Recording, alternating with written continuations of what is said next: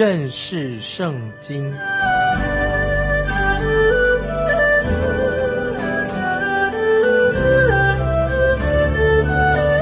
认识上帝的话，把上帝的话带到全世界。本节目是由认识圣经机构和环球广播电台联合制作，欢迎收听。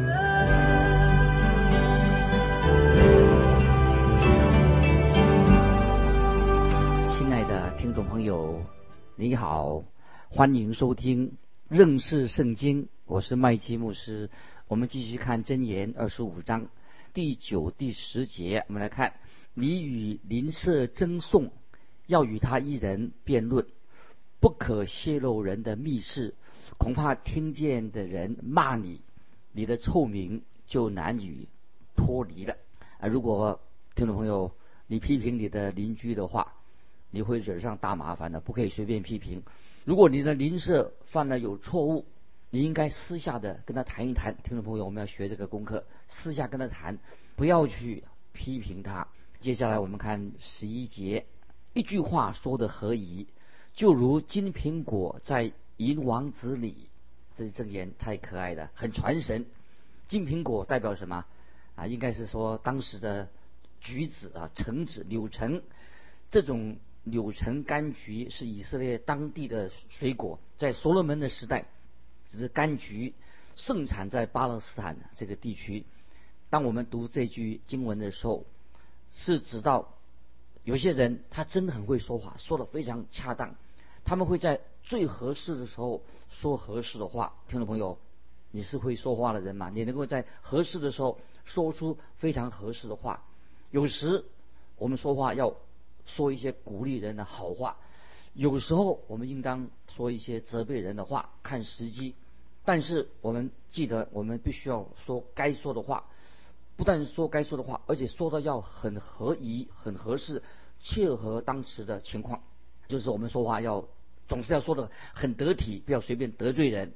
我们在向神祷告的时候也是一样，什么时候该说什么样的话，但是我们要承认说，我们常常在适合的时机说了不该说的话。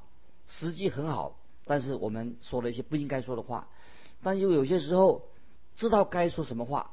又选错了时间，不该说了，不合适的时间，那么我们说了一些不该说的话，选错了时间，更有的时候，其实听众朋友，那个是什么时候呢？就是该闭嘴的时候，什么都不要说，要安静的时候啊。有时候我们应该安静。今天我们看到有一些令我们很佩服的基督徒，他们知道在什么时候说对的话，说的很合意的话啊，这些是一个好的见证。所以读读那个经文说要说话合宜。好几年前啊，有一位很好名声的一个基督徒，他的名声为什么好呢？他每个礼拜天主日在主日崇拜结束之后，他这位姐妹总是会对牧师、对传道人说一些鼓励的话，不会再批判他，说鼓励话。很多人就留下来听听这位姐妹在聚会完毕的时候啊，要要说些什么话，因为有时候他对牧师讲得到。因为他们弟兄姊妹不知道该说些什么。有一次教会里面就请了一个外来的讲员，这位讲员的口才并不是那么好，跟他们教会牧师说的这么好。就外来讲员，就那天早晨他讲到完毕之后，教会的弟兄姊妹就想听听看，这位姐妹啊很会说话，这位姐妹啊她会说些什么？他们听到这位姐妹就对对这个牧师啊这样说：“他说牧师，你今天讲的很好，因为你讲了圣经中啊。”非常好的经文，听众朋友，这句话啊，就是一个非常合宜的话。对传道人啊，他讲到称赞他，说他讲了圣经中的最好的经文，这个就像橙子放在银网之上啊，非常造就人。接下来我们看箴言二十五章的二十二节，智慧人的劝诫在顺从的人耳中，好像金耳环和金金的装饰。听众朋友，我们看到。姐妹啊，女人各样各式的耳环，他们戴起耳环啊是很好看的。可是现在有一些男人也戴耳环，那我认为不太好看啊，也不吸引人。这些经文是说什么呢？就是说智慧人的劝诫，智慧人他说话在那些听人、听从的人耳中啊，就很有果效。听众朋友，有时候我们要责备人，有时要谴责人，他做错了要跟他讲讲清楚。那今天我们啊，如果要公开责备人的时候，要小心啊，人会说你会得罪这个人啊，你这样责备他，你就得罪了他了，他再也不会喜欢你的。但是如果这个人是一个受教的人，他接受责备，你就会得到他对你的尊重。如果这个人是不受教的人，你讲他也不要讲了，就随他去好了，因为他不受教嘛，那讲他也没用。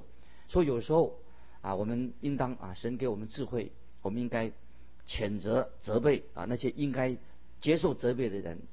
接下来我们看箴言二十五章十三节：忠信的使者叫差他的人心里舒畅，就如在收割时有冰雪的凉气。这节经文是指什么意思呢？就是说到啊，收割那个时时候啊，在以色列人他们收割的时候，天气很热，很热怎么办呢？在那个时候，他们就会到。到黑门山去，包一些雪下来，把雪带回家。因为雪是一个好东西，很可口的。这像什么呢？就像一个忠信的使者。难怪主耶稣他会对一些仆人啊，对一些忠心的仆人怎么说呢？主耶稣说什么呢？就在马太福音二十五章二十一节，以耶稣称赞这些仆人，他说：“好，做仆人，你真的好，你做的真的好，你这又良善又忠心的仆人。”耶稣就称赞这些好的仆人。听众朋友，我们都喜欢在我们周围啊有这些忠心的人在我们旁旁边。做丈夫的，他们希望有一个很忠心的妻子；妻子也希望有个忠心的丈夫。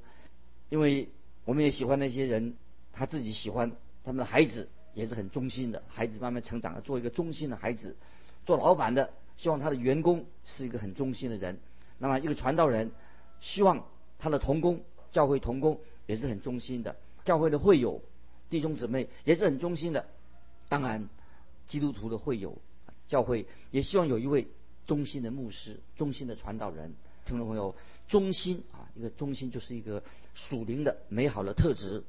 假如说有一个忠心的人在你旁边，就好像热天很热的天气，喝了一杯可口的冰凉的饮料一样。接下来我们看第十四节，空夸赠送礼物的。好像无语的风雨云啊，这什么意思啊？什么叫做空夸赠送礼物的？好像无语的风云，那就是说到有些人夸口，他夸口什么呢？他自己并没有恩赐，他夸口他自己所没有恩赐，他没有这种恩赐，他既然夸口他有，所以我曾经收到有一封信，这封信写信的人很奇怪，他就告诉我他的信的内容，告诉我说啊，他自己多多么多么的好。我记得啊，这个人所的信的内容，他说他自己，他自我介绍，他说他是一位宣教师，他是一位很好的圣经老师，他会教唱歌，他会弹琴，好像他什么都会，十项全能。他想在我们教会要举行一个特会，那我就把他寄来的信给我们教会的长老们、那些执事们啊看一下，念给他们听。他们听了以后，他们就笑起来说：“哎呦，他的牧师，那你就。”麦基牧师，那为什么你就邀请他来来领会就好了？那我就回答说，回答这些长老执事说，有两种人，我不会邀请他来到我们教会。那他们说哪两种人呢？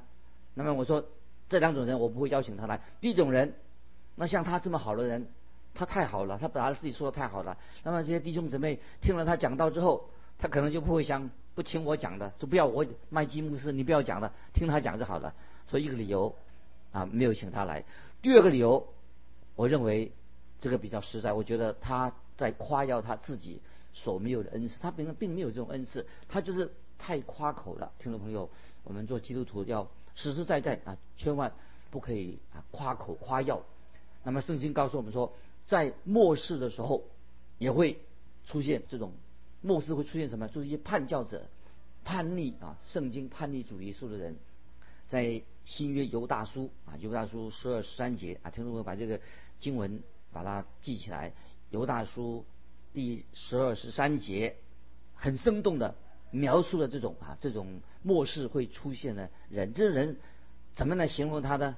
这种人是没有雨的云彩，没有结果子的树，是海里的狂浪，涌出自己可耻的墨子来。听众朋友，我们。看到犹大书形容啊这些叛教的啊，这些假先知啊，这种这类型的人物，听众朋友，你必须要对他很谨慎，免得上了他的当。接下来我们看第十六节，你得了蜜吗？只可吃够而已，恐怕你过饱就呕吐出来。这些经文啊，什么意思呢？这些箴言说，你得了蜜吗？你只可吃够可而已，恐怕你吃过饱就呕吐出来。在旧约圣经里面要记得。这个蜂蜜啊，这个蜂蜜是代表一种天然的甜味，很好的。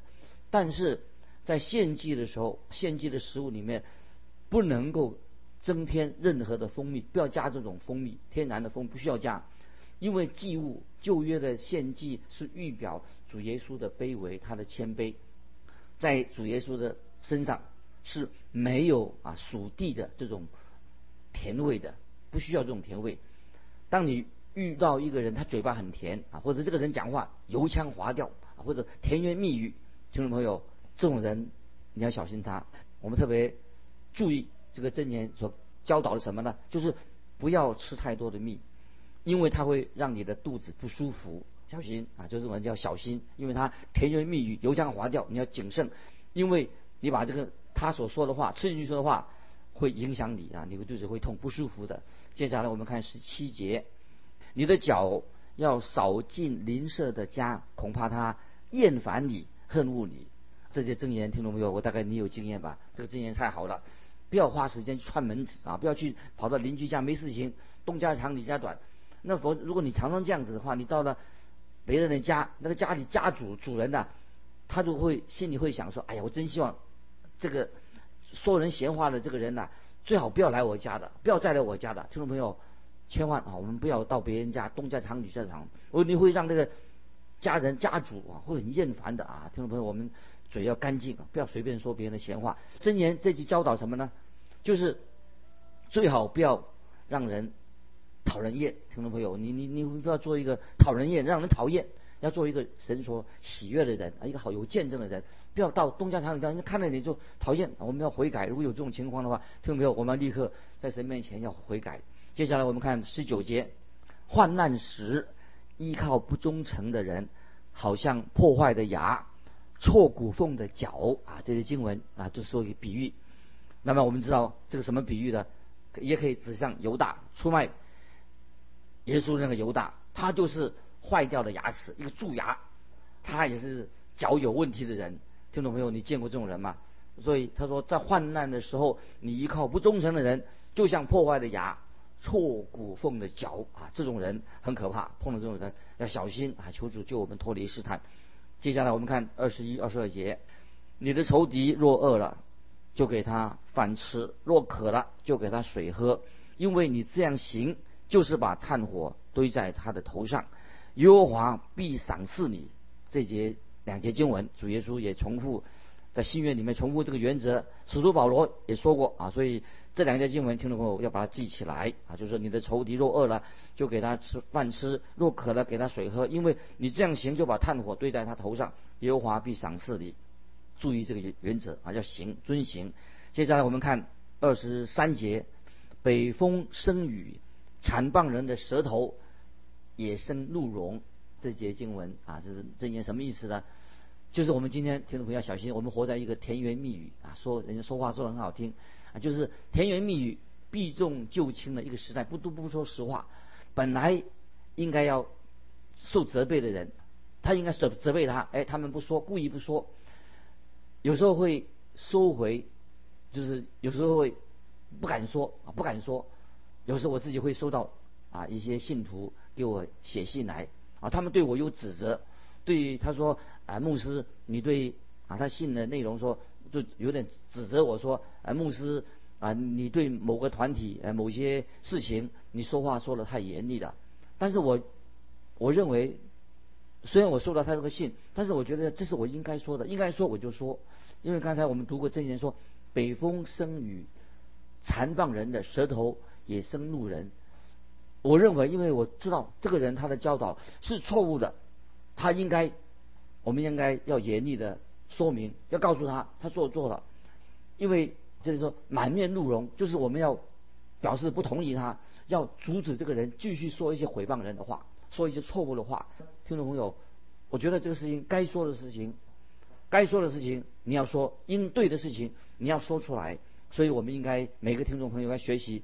我们我告诉他说，我只想该说我该说的话，应该说的话。所以我对那些团体或者某一个东西，我很很直爽的告诉他，听众朋友，在我们人生的道路上，你要小心，路上已经满了许多的蛇啊，看起来很漂亮的蛇，也知道我们人生的道路上满了坑洞，因此我们也了解说，这个比喻就是说，许多的异端邪说啊，也在路上横行霸道，所以我们非常小心。但是我们基督徒作为一个传道人，我们应该传扬。神的道，传扬真理，所以我希望我每次传扬神的真理的时候，要说话的时候心中要有爱啊，不是故意要伤人。所以我没有意思要，虽然对某我对某人说话很严厉，我是直话直说，我心里面啊不是要伤害他啊，求主帮助我心中有爱，不是在故意伤害他，因为我是为了要传扬耶稣基督的真理，所以我认为这句真言对听众朋友。对我来说啊，应该是一个很好的学习，因为我们要站在神的真理那边，你要说实话。接下来我们看二十四节，宁可住在房顶的角上，不在宽阔的房屋与争吵的妇人同住。啊，这些经文听众朋友？你觉得什么意思呢？宁可住在房顶的脚上，不在宽阔的房屋与争吵的妇人同住。这些经文啊，出现了好多次。也许我认为说，所罗门他的妻子妻妾并非太多的，他们问题一定是之间很多的问题，很多问题，所以所罗门王他就常常提到这种事情。他说：“宁可住在房顶的脚上，不在宽阔的房屋与争吵的妇人同住啊，因为他麻烦太多的，所以他特别提到这节经文。接下来我们看二十五节，有好消息从远方来，就如拿。”凉水给口渴的人喝啊！听众朋友，这节经文你觉得好吗？这句箴言太好了。最近听众朋友，你有家信吗？你有接到家人给你来的信吗？你有没有写信回家给你父母问好？这节经文的意思，我觉得非常深远。听众朋友，我们要好好的思想啊，这句经文到底是什么意思？有好消息从远方来，就如拿凉水给口渴的吃，给口渴的人喝啊！所以。这个意义很深远呐，听众朋友，我们好好的默想一下，自己反省一下，体验一下。在新约约翰福音十六章二十八节，主耶稣说：“我从父出来，到了世界，我又离开世界，往父那里去。”那么这是啊耶稣所说的话。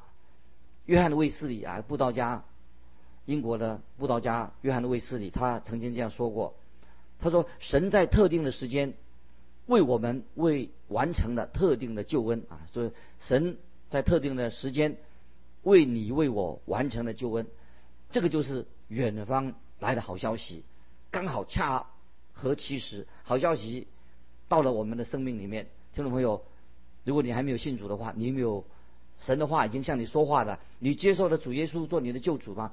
有没有很诚恳的邀请耶稣现在就住在你的心里面？主耶稣是生命的活水。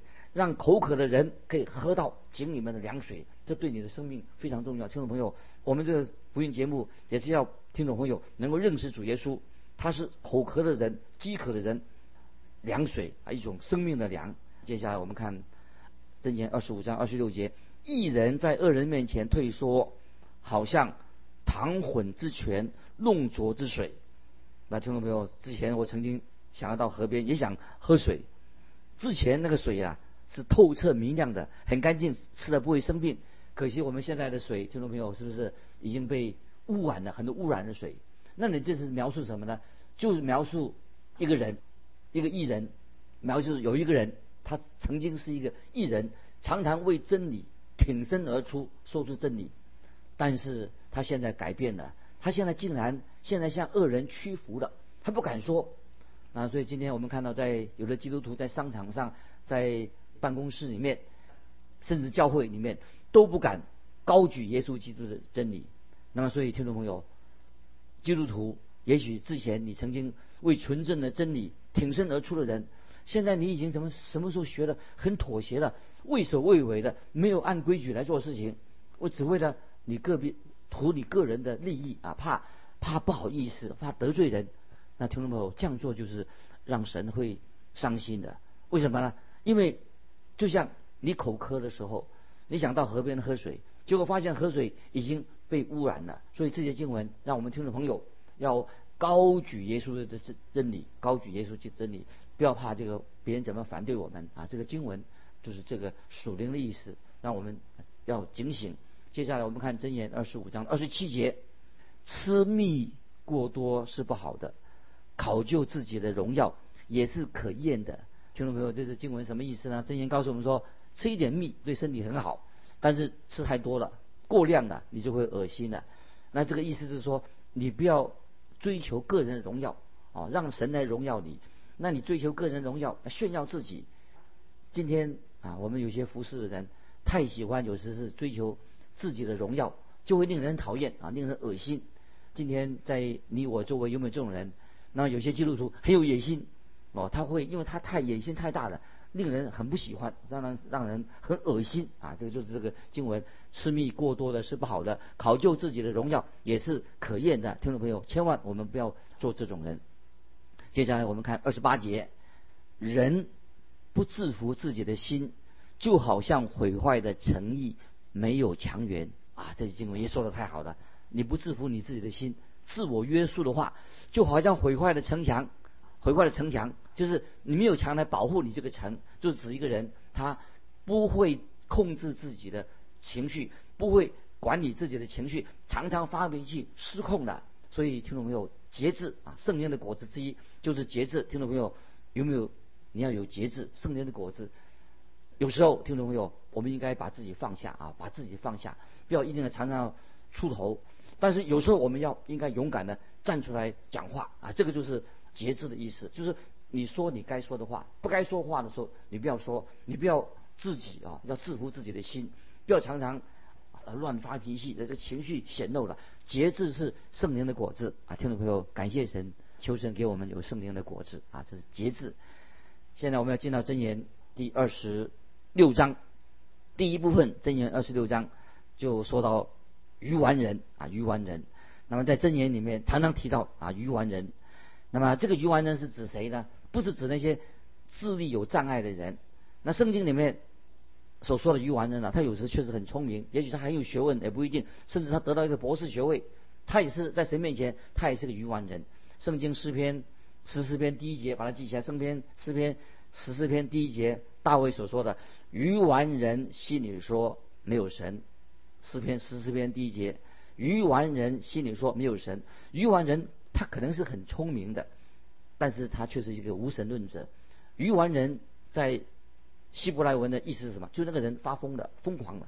如果一个人他跨国说没有神，在犹太人所说，这个人就是一个疯子。那么我们知道啊，有些近亲通婚啊，有时候会生出的孩子，他的后代啊会有智障，但是也不一定近亲通婚呢。据说又生出了很聪明的后代。当圣经里面说那个人是一个愚顽人的时候，是指什么？那愚顽是指谁呢？就是那些不信靠神、拒绝神的人、藐视神的人。这个人从神的眼光来看，这个人就是一个疯子。接下来我们看箴言二十六章第一节：夏天落雪，收割时下雨，都不相宜。愚昧人得尊荣也是如此。听众朋友，愚昧人是指谁的？他有一个特点。那么这个特特点呢？这个人他就是简单的说。他不要尊荣，他不要自己的尊荣。可是这个人他毫无尊荣可言，他自己把自己的名誉毁掉了。他不尊重自己，毫无尊荣可言。接下来我们看第二节：麻雀往来，燕子翻飞，这样无故的咒诅也必不临到。那这些经文也告诉我们一个信息，让我们学习到，有些人他会说预测某些事情发生，结果事情他预测了，结果不能够发生。所以今天有很多所谓假先知、预言家，他也许说预言啊，有些也许凑巧给他说中了，但是这个都不是从来的信息，因为神是神的话，是神自己是漠视的，神的先知他所说的话一定会应验，不会说错话。所以引用《生命记》《生命记》十八章二十到二十二节，说明神的先知、神的发言人他所说的话一定会应验啊！这是圣经的话，必然应验，是先知所预言的话，一会一定会应验的啊！接下来我们看二十六章二十第三节，鞭子是为打马，辔头是为勒驴，行杖是为打愚昧人的背啊！这些箴言是很太好了，马跟驴他们就要去训练，那么他要学习服从啊，做管教，但是愚昧人他不受管教，他不听命令啊。所以就变成一个愚昧人，所以就做一个智慧人，要听从神的管教、神的命令。所以箴言